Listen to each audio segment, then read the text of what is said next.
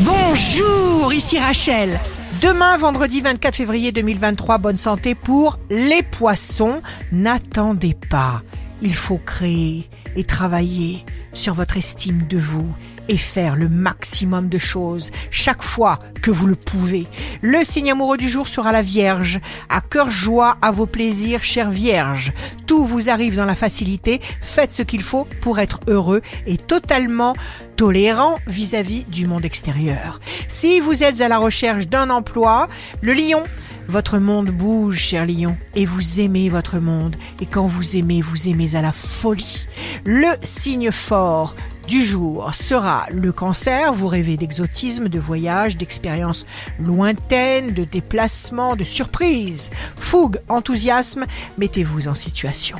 Maintenant, ici Rachel, rendez-vous demain dès 6h dans Scoop Matin sur Radio Scoop pour notre horoscope.